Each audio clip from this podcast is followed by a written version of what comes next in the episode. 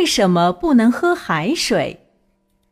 世界著名小说《鲁滨逊漂流记》，它讲述了主人公鲁滨逊在一次航海途中遇到风暴，漂流到了一个无人的荒岛上。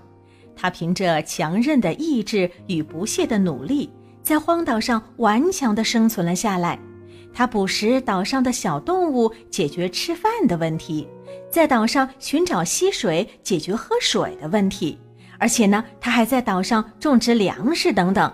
哎，就这样，他在这个岛上生活了二十多年，最终平安回到了家乡。那这本书呢，被誉为孩子们成长必读的书籍。因为它让我们明白，不管遇到任何困难，只要你勇敢、勤劳、坚强和永不放弃，就会战胜一切。那有一位读了这本书的小朋友问了海豚博士一个问题，他说：“嗯，这个荒岛四面环海，有那么多的海水，鲁滨逊为什么还要去岛上辛苦地找溪水呢？”哎，这是因为呀，海水是不能喝的。海水其实很咸，因为它含有百分之八十左右的氯化钠，氯化钠就是我们所说的盐了。据科学家统计，如果把海洋中的食盐全部提取出来，铺在陆地上，陆地会增高一百五十米。哎，虽然在日常生活中，我们每天都必须要吃盐来维持身体健康运转。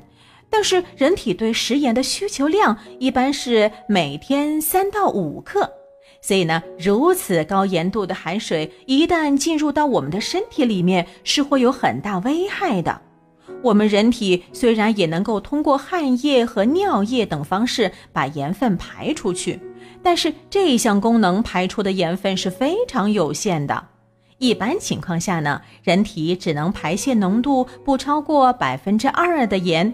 而海水的浓度可是高达百分之三点五的，因此呢，我们喝海水不仅起不到补充水分的作用，而且为了排出体内多余的盐分，我们就会越喝海水越感觉口渴，使得身体会出现脱水的。